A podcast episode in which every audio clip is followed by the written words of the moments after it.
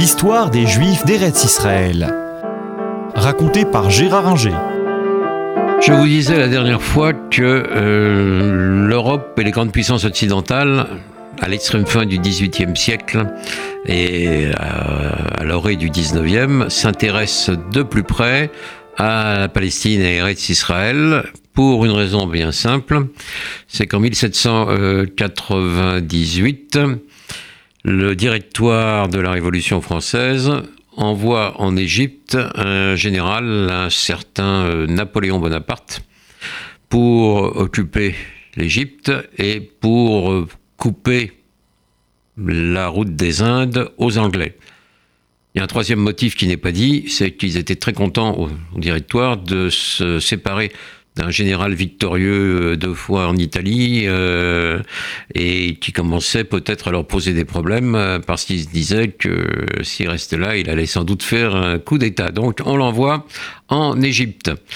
Et là, bah, tout le monde connaît la campagne d'Égypte. D'abord les victoires, la bataille des pyramides soldats du haut de ces pyramides 40 siècles vous contemplent, la conquête de l'Égypte euh, et la prise euh, du Caire, oui, très bien, bravo. Sauf que euh, la flotte française euh, qui a conduit Napoléon et les troupes, euh, et les savants aussi d'ailleurs, en Égypte, eh bien, elle se fait démolir par l'amiral Nelson, qui laisse la vie, à aboutir. et donc, l'armée française est prisonnière en Égypte, elle ne peut plus partir, il n'y a plus de flotte. Donc, Napoléon va pas ronger son frein, Napoléon Bonaparte va pas rester là et il part pour le nord, conquérir la Palestine et remonter, euh, si possible, vers Damas et Istanbul. Donc euh, il part, il remonte vers Gaza, Jaffa, il gagne une bataille euh, au Mont Tabor et il envoie des communiqués flamboyants euh, au euh, Mont Tabor sur, sur ses victoires qui impressionnent les Français parce que ces noms bibliques marquent naturellement leur esprit.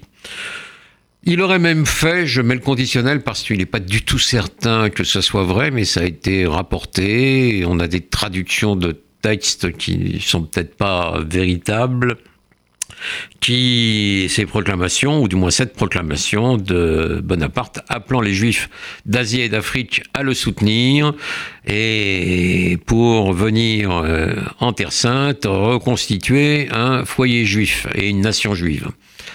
Oui, j'ai tendance personnellement à pas trop croire ce texte, même si d'autres sont convaincus du contraire parce que Bonaparte euh, n'était pas euh, véritablement un philosémite. Euh, on en a parlé l'année dernière dans l'histoire des Juifs de France. et à cette époque-là, je ne crois pas que vraiment les Juifs le préoccupent.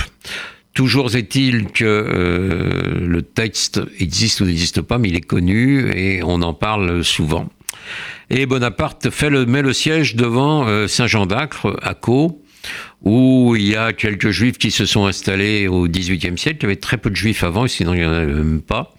Et où ils soutiennent le siège avec Djezar Pacha, euh, celui qui a combattu et pris la place euh, de Daïr el-Omar, qui est un pacha parfaitement sanguinaire, appelé le boucher, qui a laissé en revanche une mosquée turque euh, de belle allure, la mosquée Djezar Pacha à Akko, que les touristes ne manquent pas de visiter euh, aujourd'hui.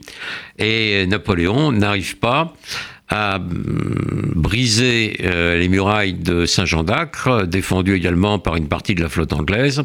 Et donc, euh, il regagne l'Égypte en passant par, à nouveau par Jaffa. C'est l'épisode des pestiférés de Jaffa qu'on trouve sur euh, euh, la toile de, Gros, et il rentre en France où les craintes du directoire se révèlent justes, puisque euh, le 18 brumaire, en novembre 1799, il fait un coup d'État et il prend le pouvoir.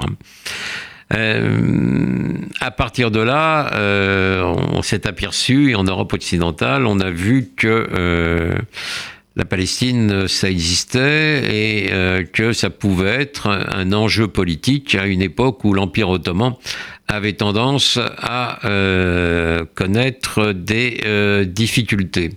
Et la Palestine va continuer à jouer ce rôle politique quand, quelques décennies plus tard, en 1840, le pacha d'Égypte, Mehmet Ali, marche euh, sur Istanbul contre le sultan, son suzerain, euh, et occupe à nouveau la Palestine. Et là, les puissances occidentales se divisent. Euh, toutes soutiennent le sultan, sauf la France qui soutient Mehmet Ali. Et à cause de l'Égypte et de la Palestine, il y a un risque de guerre qui est finalement évité par euh, Louis-Philippe, mais euh, on n'est pas passé loin d'une guerre à nouveau entre la France et le reste de l'Europe.